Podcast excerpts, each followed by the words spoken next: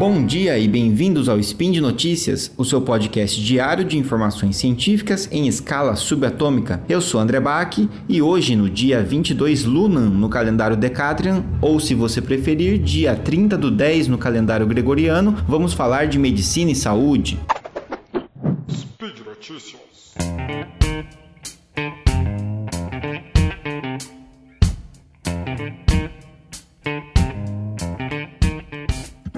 Na verdade eu não quero falar com vocês exatamente hoje sobre algo específico da medicina ou da área da saúde, mas eu quero conversar com vocês um pouco sobre teorias da conspiração que afetam diretamente as nossas decisões em saúde, como por exemplo a decisão de não se vacinar, com medo que isso seja uma conspiração da indústria farmacêutica, entre diversas outras questões que afetam o nosso dia a dia por conta de desconfianças que a gente acaba tendo movidas pelas teorias da conspiração. Então, queria falar um pouco sobre alguns argumentos presentes num livro chamado Manual de Teorias da Conspiração do John Cook e do Stefan Lewandowski, que eles apresentam sete sinais que ajudam a gente a identificar o pensamento conspiratório. E eles abreviam esses sete sinais num, num acrônimo, numa sigla chamada CONSPIR. E essa sigla, na verdade, vem do inglês, as letras que dão início para essa sigla, mas eu vou falar desses sete pontos aqui com vocês.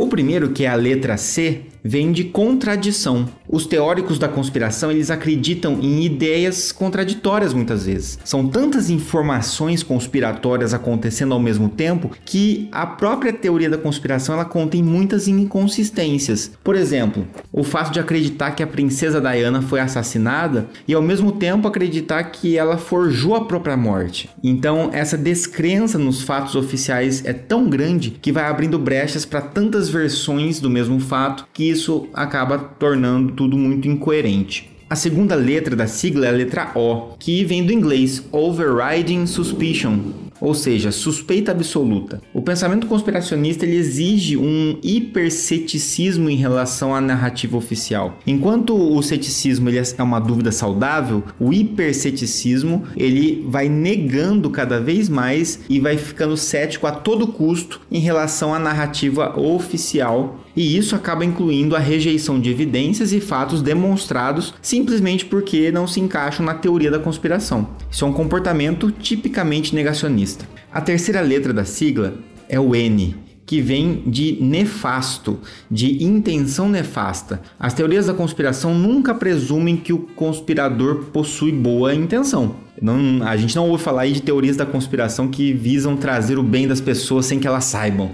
Então é comum o discurso de que pessoas influentes ou organizações estão conspirando sobre algo diabólico, nefasto, que visa prejudicar um grande número de pessoas. A letra S vem também do inglês de something must be wrong, algo deve estar errado mesmo quando os conspiracionistas às vezes abandonam algumas ideias específicas porque elas vão se tornando insustentáveis, isso não muda sua conclusão de que algo deve estar errado. Então a narrativa oficial deve ser uma fraude. Mesmo que uma inconsistência seja apontada, mesmo que eles tenham que voltar atrás em algum pedaço da conspiração, ele ainda vai dizer: olha, tudo bem, isso aqui é inconsistente, mas mesmo assim tem alguma coisa errada. A narrativa oficial é uma fraude. A letra P vem de perseguido, é a vítima perseguida. Os teóricos da conspiração enxergam a si mesmo como vítimas de uma, de uma perseguição. Eles se consideram adversários corajosos que estão enfrentando conspiradores malvados. É uma autopercepção ao mesmo tempo de vítima e de herói, simultaneamente. E na verdade, o que eles chamam de ser perseguido, em geral, significa receber críticas que não consegue rebater. Então, quando a teoria da conspiração começa a ser criticada,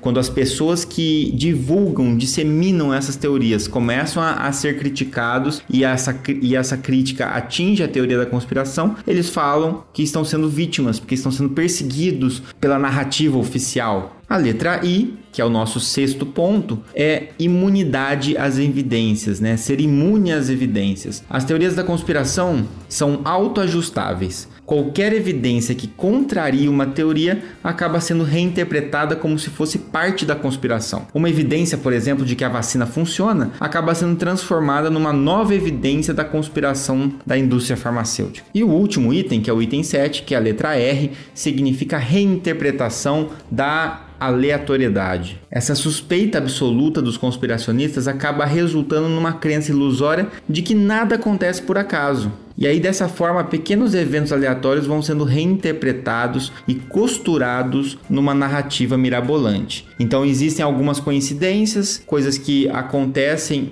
aleatoriamente, mas que começam a receber algum significado de acordo com a narrativa conspiratória, e isso acaba sendo reinterpretado. O mais curioso de tudo isso é que conspirações reais existem. Por exemplo, a indústria tabagista conspirou no sentido de tentar encobrir os malefícios do cigarro por muito tempo e ainda faz isso. Mas a conspiração só foi descoberta por meio do pensamento científico, com análise criteriosa de evidências e documentos. Então, de maneira irônica, justamente as pessoas que mais acham que são detetives, que descobriram conspirações, são aquelas que mais pensam de maneira conspiratória e, consequentemente, de maneira anticientífica. Portanto, elas estão afastadas do pensamento científico e aí acabam sendo as menos aptas a identificar as conspirações reais que de fato são relevantes. Então, para finalizar essa conversa com vocês, eu só queria dizer que até para desmascarar conspirações, a gente precisa do pensamento científico. Caso contrário, a gente vai estar tá brincando de desmascarar algo que nós mesmos inventamos. E aí, nesse processo, a gente vai arrastar muita gente para essa loucura, podendo provocar inúmeros prejuízos. Era isso que eu queria conversar com vocês hoje. Se você tiver algum comentário, pode acrescentar aí no post ou enviar para o contato arroba ou ainda deixar lá no meu Instagram, no arroba bacchi.andré. É sempre bom lembrar que esse e outros podcasts de ciência aqui do portal são mantidos graças ao apoio de vocês, seja comentando, avaliando nossos podcasts nas plataformas digitais e também participando do nosso programa de patronato. Um grande abraço e até o próximo Spin de Notícias.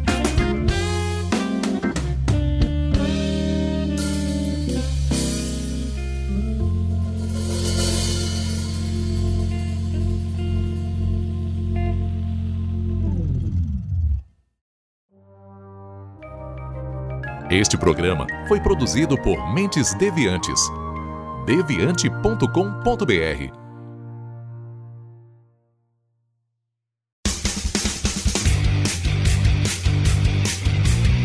Cortes, edição de podcast.